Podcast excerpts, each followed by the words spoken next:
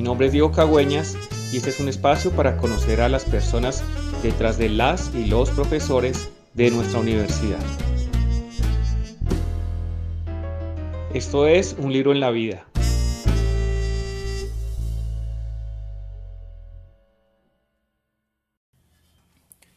Buenas noches, bienvenidas y bienvenidos. Mi nombre es Diego Cagüeñas, profesor del Departamento de Estudios Sociales de la Universidad ICESI y esto es Un libro en la vida un programa dedicado a conocer a las personas detrás de las y los profesores de la universidad. Nuestra invitada de esta noche es Raquel Díaz, profesora de los departamentos de Estudios Sociales y Estudios Políticos de la Universidad ICESI. Eh, buenas noches, Raquel, ¿cómo estás? Bien, gracias. ¿Y tú? Bien, bien, muchas gracias por aceptar la invitación. No, gracias a ti. Bueno, pues eh, seguramente muchas personas que nos están oyendo conocen a Raquel, han tomado clases con ella. Pero pues para quienes están apenas conociéndonos, les comento que Raquel es antropóloga de la Universidad Javeriana y magíster en bioética de la misma universidad. En la actualidad es integrante del Centro de Ética y Ciudadanía de nuestra universidad y se ha dedicado a trabajar en temas de bioética y antropología médica, de género y salud, y en la actualidad se ha interesado por temas relacionados con la diversidad funcional y los estudios críticos de la discapacidad. Bueno, pues eh, para quienes ya no han oído nuestro programa saben más o menos la dinámica que hemos seguido y es conversar alrededor de un libro durante los 45 minutos del programa, pero en ocasión de, con ocasión del Día Internacional de la Mujer decidimos hoy hacer algo un poco diferente, cambiar el formato. Entonces lo que hicimos con Raquel fue una preselección de más o menos unos 20, 18 títulos que no pretenden ser representativos, ni mucho menos, sino simplemente títulos que nos han marcado y nos han eh, dejado algún tipo de recuerdo por una u otra razón. Y estaremos compartiendo con ustedes algunos de estos títulos, lo que, los alcancemos a, hacer en 45 minutos. Entonces, Raquel, si tú quisieras comenzar, ¿con qué título te gustaría comenzar hoy la, la conversación? Bueno, me gustaría comenzar con un libro llamado Vita y está escrito por Melania Mazuco. Ella comenzó a trabajar el tema de la migración italiana y se interesó por entrevistar a familiares, amigos, sobre esos procesos. Estamos hablando de las hambrunas de, finales del siglo XIX, principios del XX, y como muchas eh, personas, sin importar su, edad, migran desde Italia hasta Nueva York. ¿sí? Eh, y ella se interesó en particular en la historia de dos niños, una niña que tenía alrededor de unos 6 años y un niño de 12. Eh, los dos vivían en unas eh, condiciones muy precarias eh, y llegan a Nueva York y forjan una amistad. Pero lo interesante es cómo a través de la vida de Vita, ella nos va mostrando también cómo es la idea de ser niña, ¿sí? en un mundo donde el concepto de niñez es distintísimo al que tenemos ahora. Eh, esta es una niña que tiene que ser mujer desde muy chiquita, atender una casa con dos mujeres y trece hombres, eh, una niña que tiene que trabajar y que tiene que aprender a estar en su casa y atender a los que viven en ella, ¿sí? Eh, es interesante porque a pesar, que, a pesar que, de que Vita está encerrada en su casa todo el tiempo, ella nos va narrando cómo era la Nueva York de principios del siglo XX, de cómo estos migrantes pues construyeron la ciudad y cómo eh, Vita, con sus amistades, sus amores, sus problemas, eh, nos va como contando esa transformación que tiene la ciudad, ¿no? Sí, y tú, tú me decías de este libro que era como una especie como de novelón, como una especie como de ah, telenovela. Sí. porque todos se mezclan, todos son primos, son primas, eh, vienen del mismo pueblo, hay muchos chismes, eh, pero sobre todo me llama mucho la atención las mujeres de estas historias. Son mujeres con unas creencias bastante arraigadas, muy digamos, puestas en su sitio, de, cuidar a sus maridos, a sus hijos, eh, y todo lo que va en contravía de eso, pues es, señalado, es, es, tema de chisme. Mujeres que son muy bonitas, entonces se les envía maldiciones y se queman.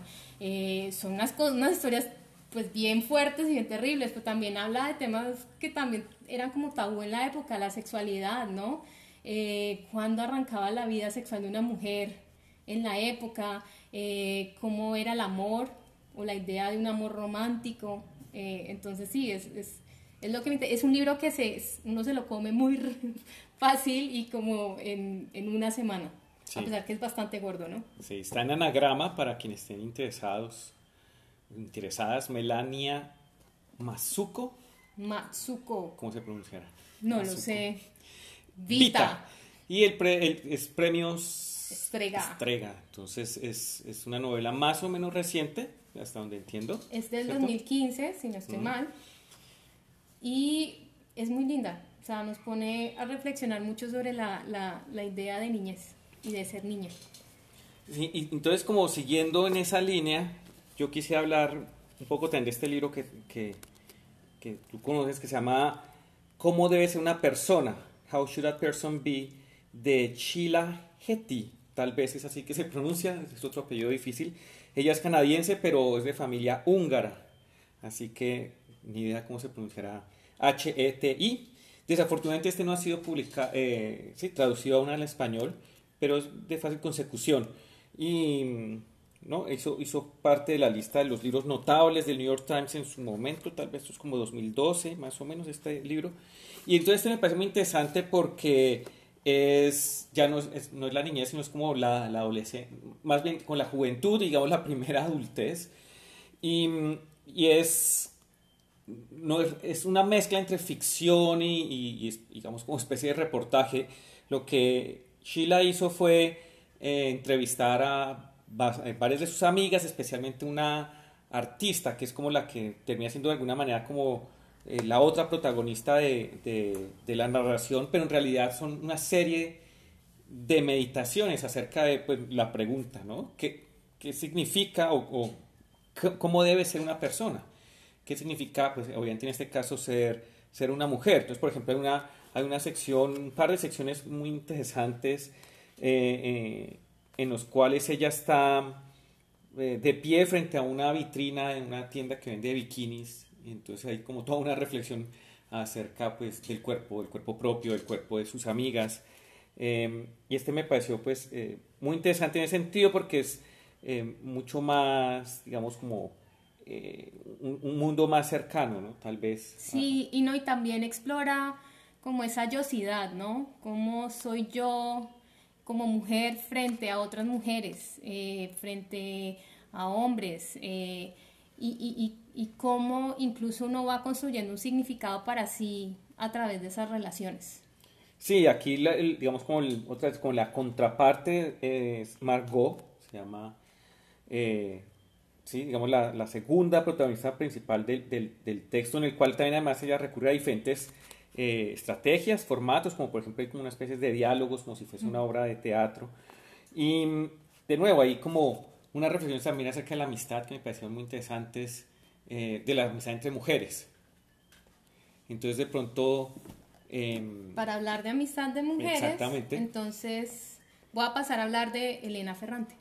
Okay. Eh, esta es la saga de la saga Dos Amigas. no, hay una serie en HBO eh, que se basa en estos libros, pero yo recomiendo más leerlos, ¿sí? Eh, también se leen muy fácil, eh, en el sentido que, no sé, es en un lenguaje muy cercano a una mujer. Entonces narra la historia de dos amigas, ¿sí?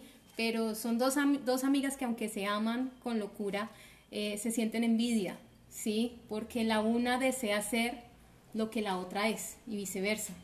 Entonces Elena es la protagonista de la historia, eh, va contando cómo ella se construye como profesional, como académica, como escritora. Ella escribe libros y a medida que va como narrando ese proceso eh, en la que ella aprende a leer, aprende a escribir, eh, cuenta su historia con su mejor amiga. su mejor amiga es excepcionalmente es mucho más inteligente que ella, escribe mejor, es mucho más guapa y pues se va con el que ella consideraba que era el amor de su vida. Y eso genera una serie de conflictos y unos dramas y unos celos y, alrededor también nos va narrando cómo eran eh, las mujeres de la, de la Italia de los 50, de los 60, más allá de esas canciones eh, muy rosas y muy románticas de la época. Eh, que son mujeres con una vida muy sufrida, que si quieren no sé, avanzar y tener un lugar propio en el mundo, pues tienen que hacer muchos sacrificios y tal vez uno de esos sacrificios tiene que ver con la idea de amistad, pero también la del amor romántico, ¿sí? Eh, y cómo eh, en el caso de Elena ya hablando, va, va, va contándonos esos, esos roles de, de género a través de lo que es ser escritora, ser mamá, ¿sí?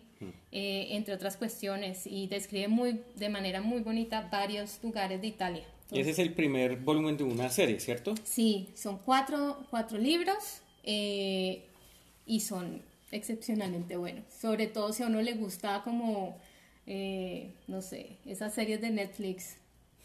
Es como, sí, cuando yo leí este libro me sentí viendo una serie de Netflix por cuatro temporadas solo que está muy bien descrito y, y, el tema de las emociones, uno siente los celos, uno siente la rabia, uno siente la impotencia, o sea, es fácil ponerse en, en, en los zapatos de estos personajes. Y además, no voy a dañar el final, pero, pero el final del libro también... De la es, serie.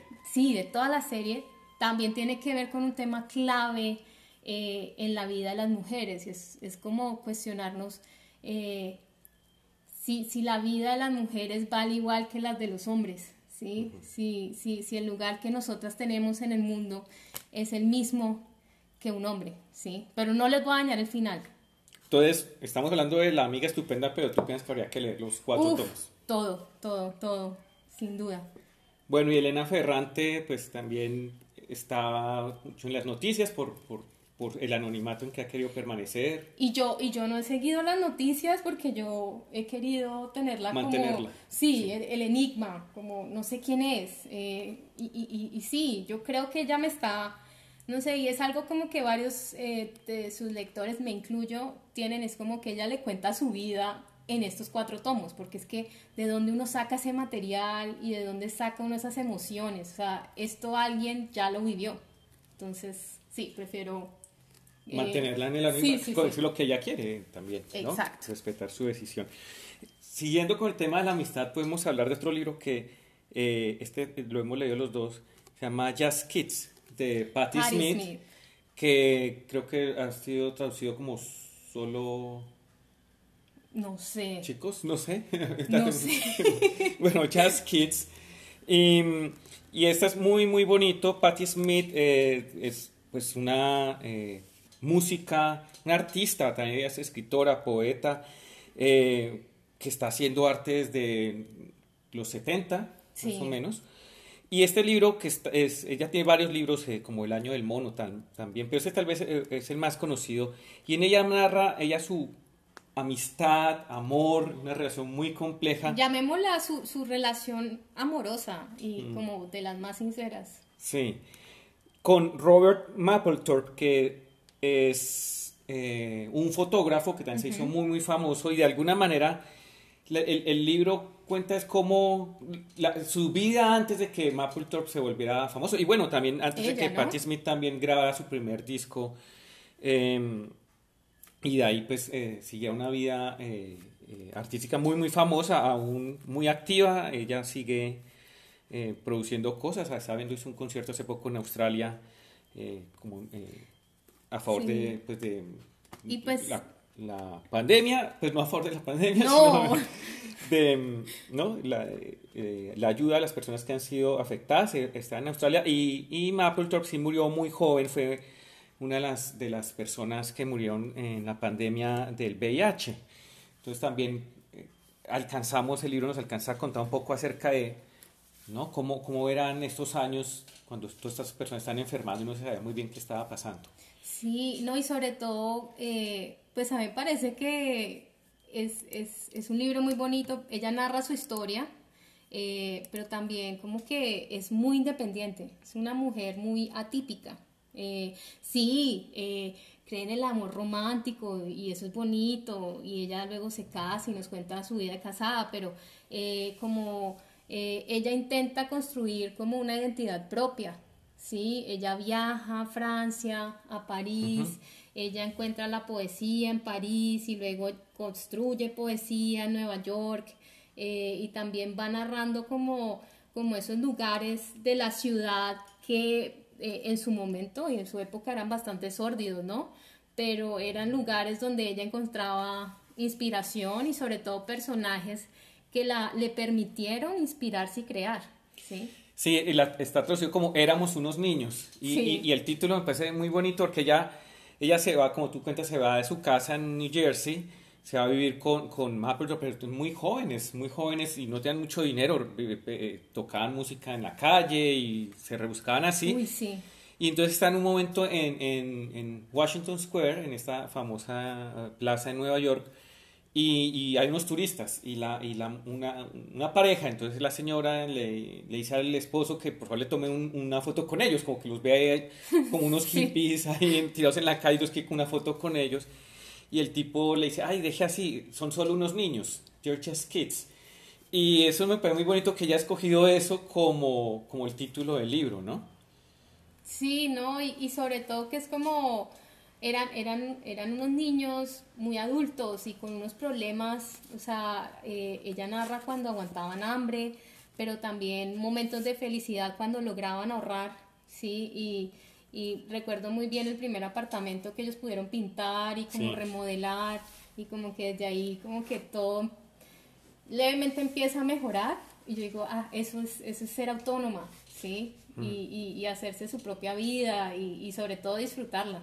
Y, si alguien le interesa, pues la, historia de Nueva York de los 70 y cómo está movida es muy, muy interesante porque está en la historia de, pues, del Chelsea Hotel, que ha sido pues, inmortalizado en canciones de diferentes eh, artistas como Leonard Cohen. Y está también eh, la época de CBGB's, el famoso Bob bar. Dylan. Bob Dylan pasa por aquí, ¿no? Y, y los Ramones y eh, Television. Entonces, en ese sentido, tenés un, un, un, texto muy, muy bonito como de la ciudad. También es, un, momento, un momento muy particular esa ciudad. Se vuelve también un poco romantizado. Y lo otro que tenés muy bello es que está lleno de fotografías, tanto de ella como de él, ¿no? Sí, exacto. Eh, y, y, y, y, no, y lo conecto mucho con el libro de Vita, ¿sí? Porque son, son dos historias, una niña y una mujer en sus veintitantos en Nueva York, eh, como en búsqueda mm. de, de, quién soy yo, cuál es mi lugar, ¿sí? Y preguntándose qué, qué tipo de persona soy para conectarlo con el libro de Sheila Hetty. Sí. Y, y, bueno, también está pues la historia de, de Robert Mapplethorpe, que pues eh, es, la relación que tiene con Patty Smith es muy, muy singular porque pues él es homosexual, pero obviamente muy venía de una familia muy, muy eh, conservadora y además de nuevo, estamos hablando de los 70, entonces era muy difícil, pues, eh, ¿no? Vivir una vida abiertamente homosexual. Y, y, entonces ellos fueron pareja, pero al mismo tiempo, a través de, de Patty, es que él, él termina conociendo eh, algunos de los marchantes de arte con los que finalmente él termina, pues, yéndose a vivir, ¿no?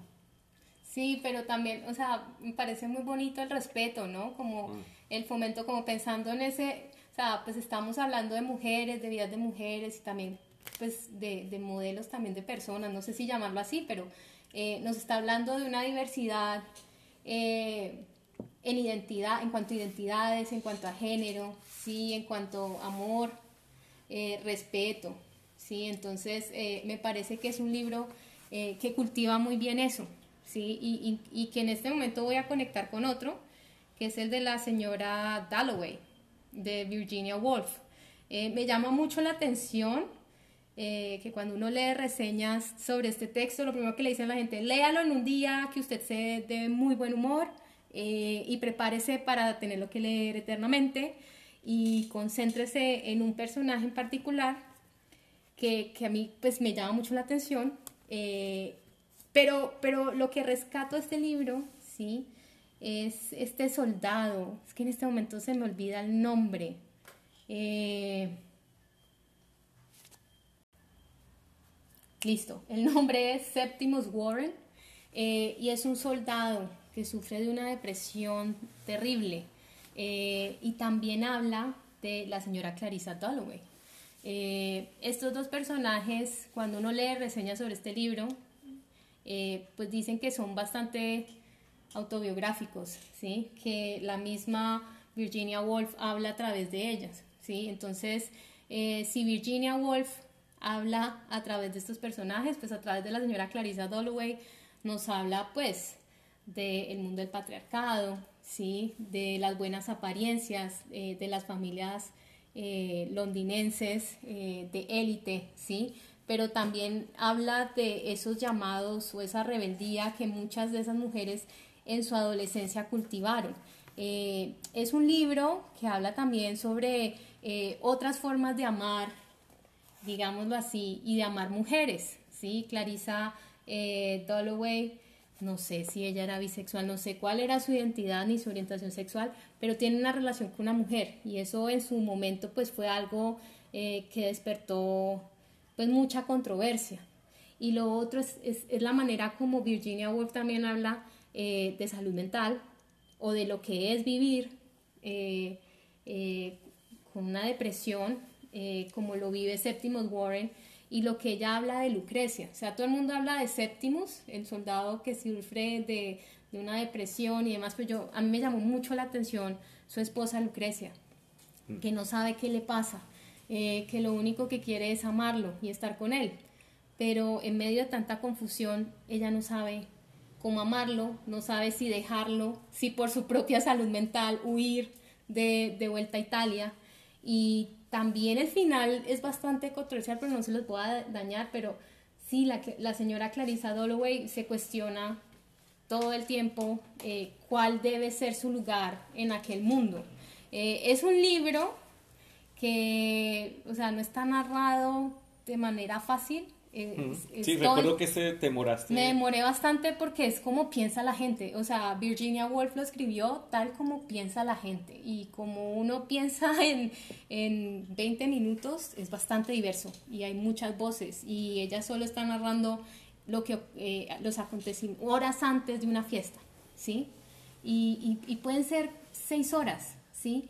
Pero son alrededor de 200 y pucha de páginas en la que ella se va extendiendo y va mostrando otras historias, otras voces, eh, otras maneras de habitar esa Londres entre guerras, ¿sí?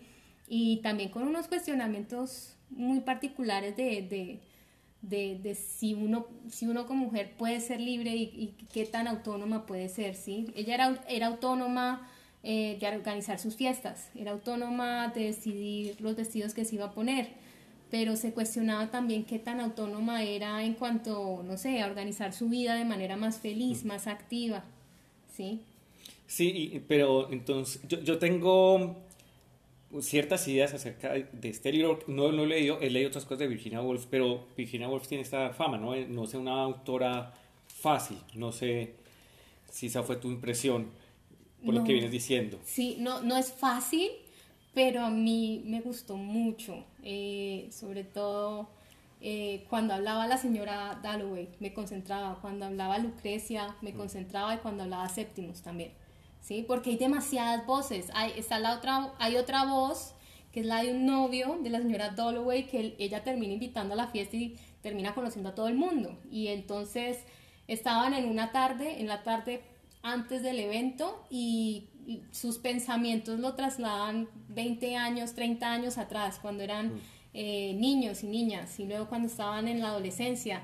Y, él comentaba que lo que más le llamaba la atención de Clarisa y sus amigas es que eran mujeres que tenían una voz, que podían participar y opinar públicamente, sin pena a que los hombres eh, las cuestionaran o las señalaran, que eso también lo recuerdo mucho.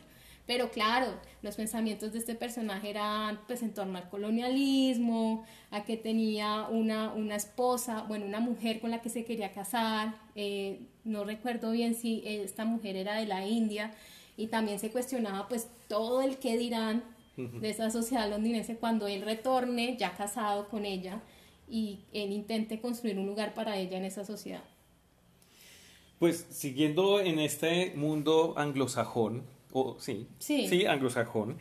Y, con otra, una escritora que me parece, pues digamos, Virginia Woolf no necesita presentación, ¿no? Es reconocida. Pero me parece que Muriel Spark ha, pasado un poquito como al olvido y me parece un poco injusto. Es una obra muy, muy interesante, una gran cuentista, pero tal vez su obra más conocida, de hecho la pasaron al cine ya hace unos cuantos años, es The Prime of Miss Jean Brody, que la tradujeron a como la plenitud de la señorita Brody. Y es también es una, es una historia de amistades, pero es un poco distinto porque Miss Jean Brody es maestra, es una profesora en un, en un internado para señoritas. Y, y entonces termina eh, conformando lo que en, en, el colegio comienzan a llamar como, como el set de las Brody, ¿sí? como el grupo de lo que ella llamaba sus, sus chicas, her girls. Su parche. Sí, exactamente. Que ella quiere eh, formar para que lleguen a ser la creme de la creme. Es, sí, como que eh, no es simplemente se trata de impartirles conocimiento, sino de eso, cómo ser eh, una mujer, digamos, autónoma, independiente. Ella les dice en algún lugar que la seguridad no es lo primero, sino la, eh, la bondad, la verdad y la belleza deben venir primero. Y les pide entonces que la siga. Y entonces ella tiene eh, este eh, grupo de estudiantes que son seis, seis estudiantes, si no recuerdo, de Brody Set. Y, es muy interesante porque comienza a haber pues, eh, intrigas, digamos, entre las estudiantes, porque pues, hay una historia detrás de por qué Miss Jean Brody no se ha casado. ¿no? Y, y, entonces hay unos rumores de que hay, hubo un, un, un, un affair con el profesor. Oh. Eh, no recuerdo si es de, el profesor de música, me parece que es con el que ella tuvo algún tipo de, de relación, pero está casado. Entonces, hay, pues obviamente, eh, rumores y intrigas alrededor de, de eso, de por qué Miss Jean Brody no se ha casado. Y, y entonces es, es, muy interesante. Bueno, al final hay una traición y, y no la cuento mucho más porque No. daño el, el, el, el libro, pero, pero me pareció muy bonito porque es una relación de amistad entre, entre, entre las estudiantes y su profesora, pero pues una relación eh, no del todo armónica, ¿no? Y, y un poco lo que tú decías acerca de, de, de Miss Dalloway, como las expectativas acerca de, de a qué edad se debe casar una, una mujer y eh, qué tipo de, por ejemplo, de, de temas debe una maestra impartir, ¿sí? El profesor de física es un hombre y Miss Jean nunca sabe muy bien qué les enseña, un poco de todo. Como, como etiqueta. Como etiqueta, literatura, pero... De, de, cómo ser mujeres. Exacto. Que también esa figura mm. está muy dada en la literatura, pero también en el cine.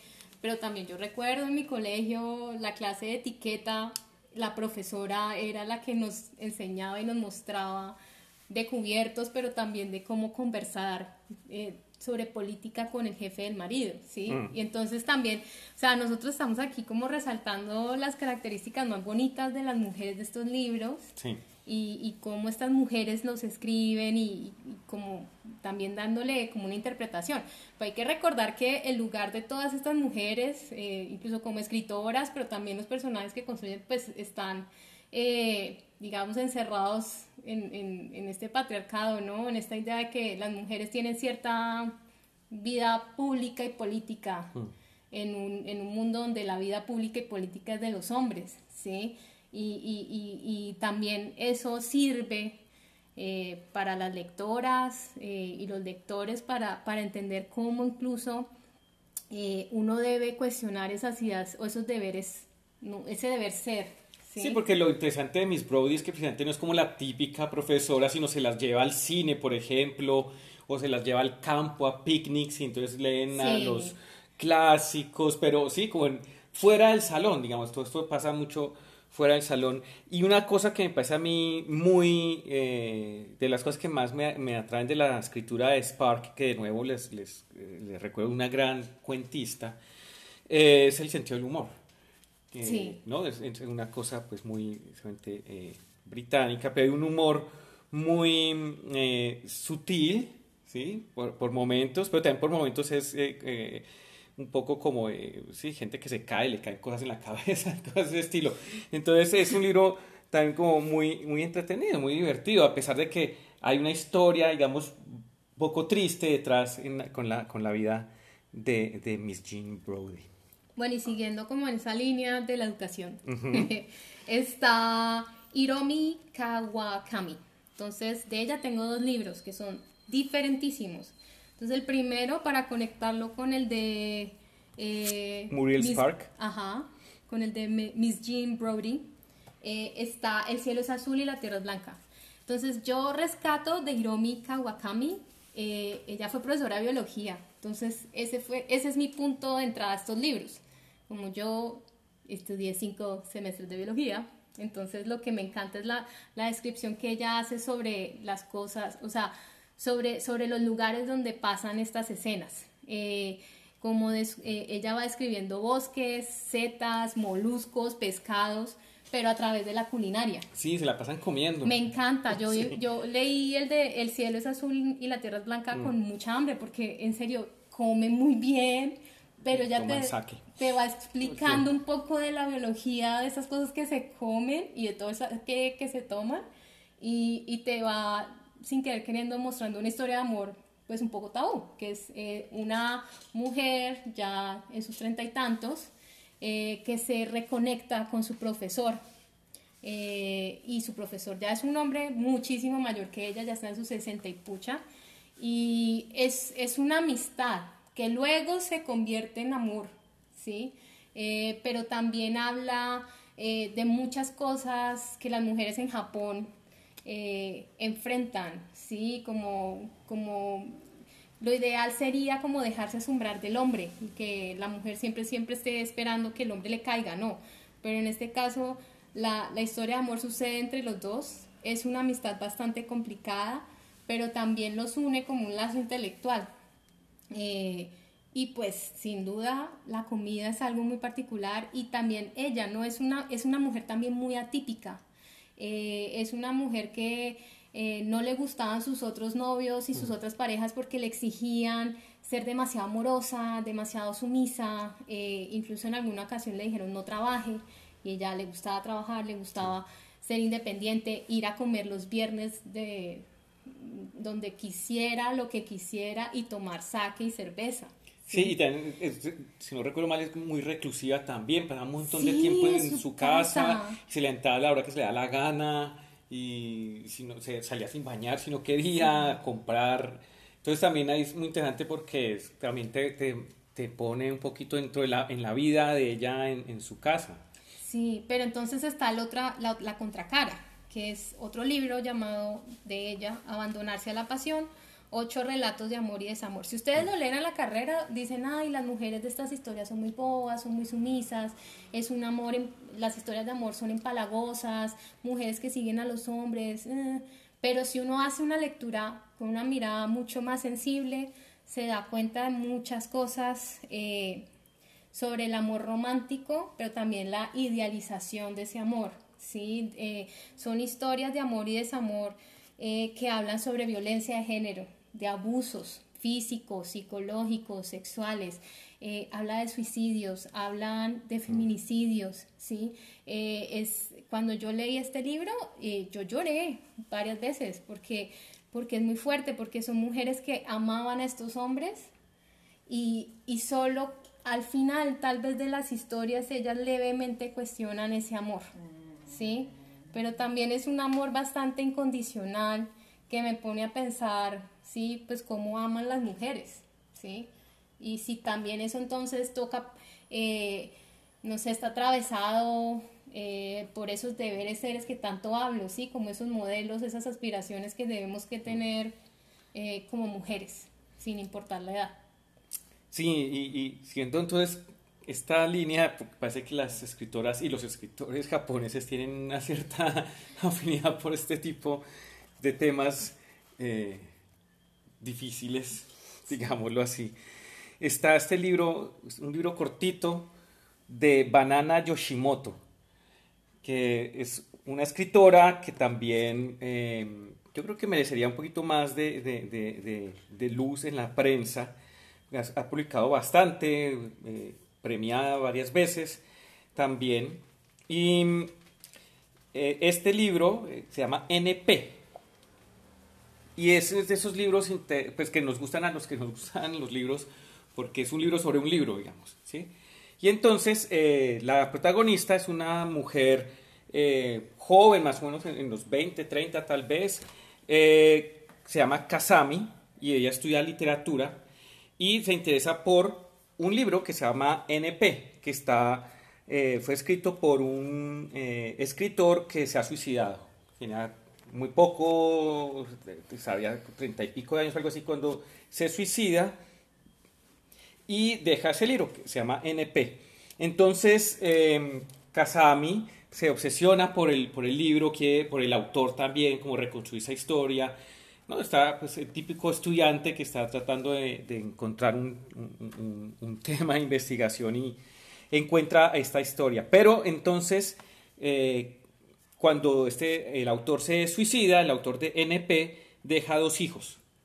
Y entonces ella viaja a, los Estados Unidos a, conocerlos y pues para que le cuenten sobre el papá y se encuentra es con una historia de incesto porque eh, los dos hijos de, del autor, que no recuerdo si lo mencionan, el autor de NP, eh, pues han desarrollado una pues, relación amorosa muy compleja, muy eh, complicada, pero no, lo trata tanto como un tabú, sino simplemente es como que no, pues la convivencia es muy difícil, digamos, entre hermanos.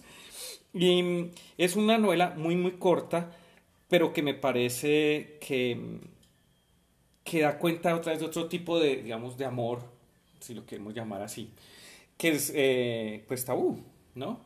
Y, y, la manera en que ella reconstruye la, la, la, historia del autor de NP en realidad termina siendo secundario porque termina siendo pues como absorbida por el ambiente un poco de un poco extraviado, un poco de locura en el que viven eh, los dos hijos del autor suicida.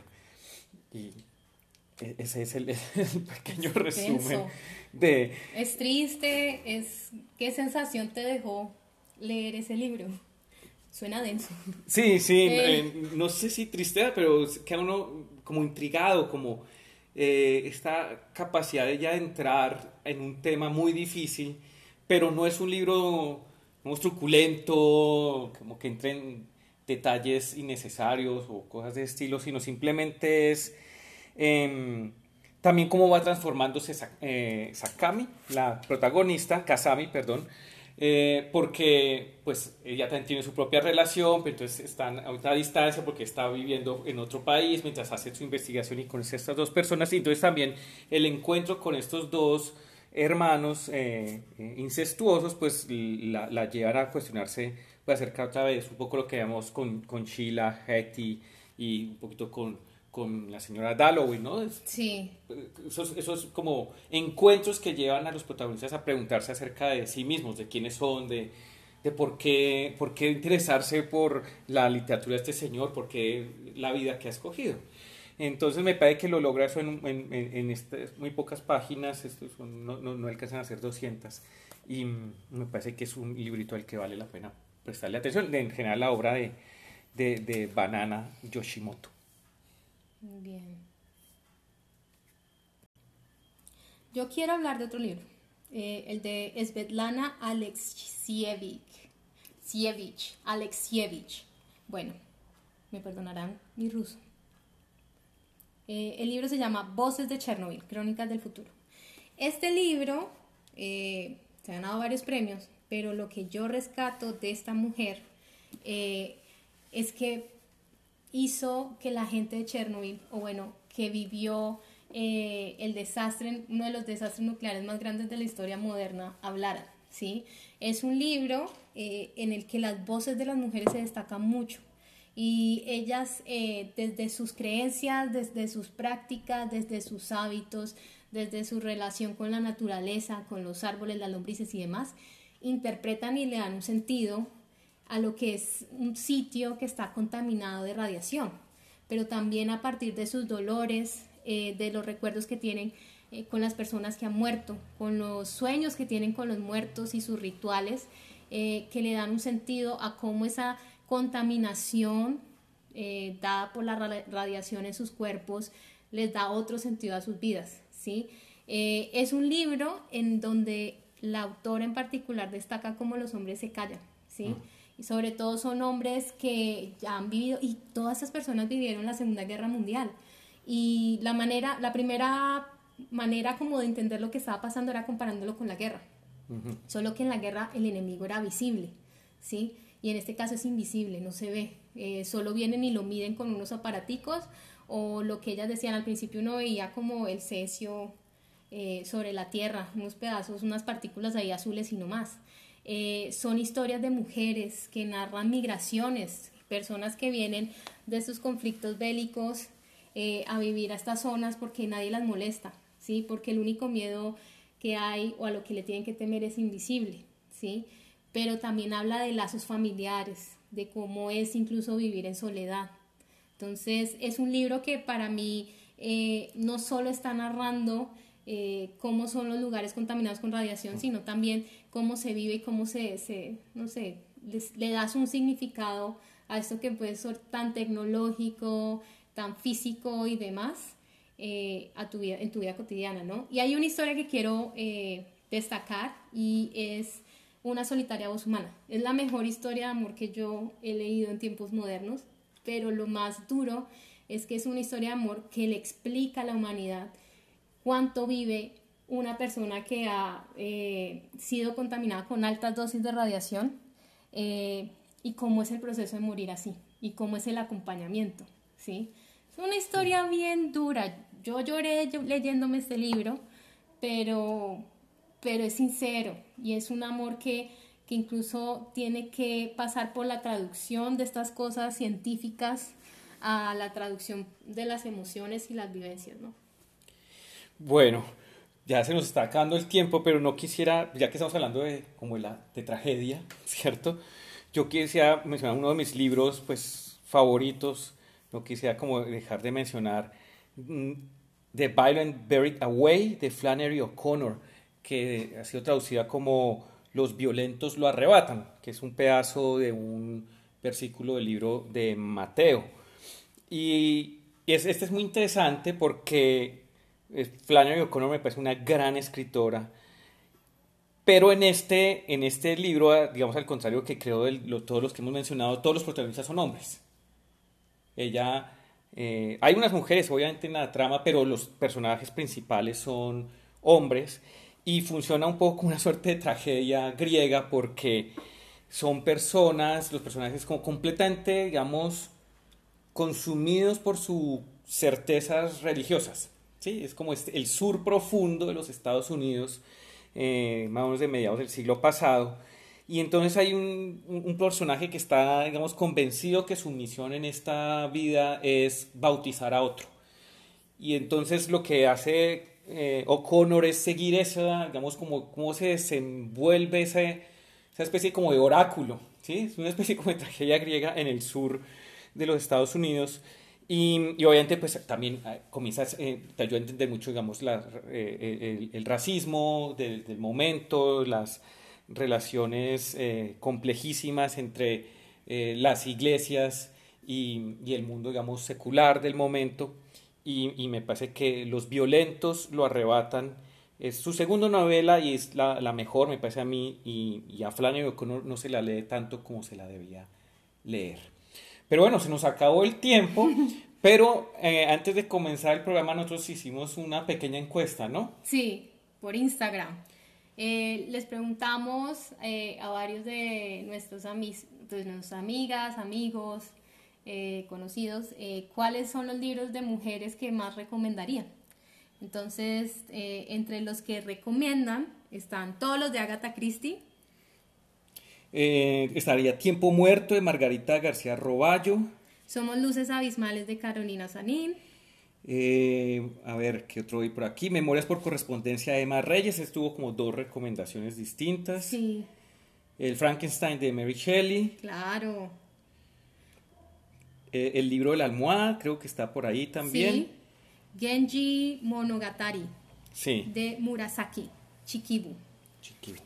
Eh, Mujeres que compran flores de Vanessa Montfort. También, muchos de estos no los conozco, no los he leído, pero pues están ahí para que las personas que, nos oyen, pues de pronto les, les pique la curiosidad. Y yo no quería tampoco que se terminara el programa sin mencionar a Caroline Alexander, porque solo hablamos de literatura y, y, pues las mujeres están en todas partes haciendo trabajos excelentes. Y Caroline Alexander es una historiadora increíble. Tiene este libro que se llama La guerra que mató a Aquiles y parece muy aburrida porque pues es la verdadera historia de la Iliada, como dice ella, pero en realidad es una reflexión muy contemporánea acerca de la guerra y Caroline Alexander también es la primera mujer en traducir al inglés la Odisea y ha sido muy interesante la recepción porque ha sido reconocida como una gran, gran traducción. Entonces no sé si quieres colar tu último título. Eh, no, más bien la invitación es hacer una segunda parte e incluir más, más títulos. Sí, porque tenemos muchísimas cosas muchísimas. en la lista y muchísimas autoras. Se nos quedan autoras colombianas. Sí, aquí tengo a Pilar Gutiérrez. Sí, yo tenía a Juliana Restrepo, una, una escritora joven eh, de Medellín. Pero bueno, así es, siempre en el programa se nos va volando el tiempo. Muchas gracias Raquel por aceptar la invitación y por compartir tus lecturas con nosotros. No, muchas gracias y ojalá exista una segunda parte. Eso esperamos. Bueno, a ustedes gracias por acompañarnos. Los invito a continuar en sintonía de Radio Samán. A continuación viene Cultura Aural. Un agradecimiento a Juan Camilo Bermeo, nuestro operador de esta noche. Y nosotros nos volvemos a encontrar el próximo lunes a las 7 y 45. Hasta entonces, buenas noches.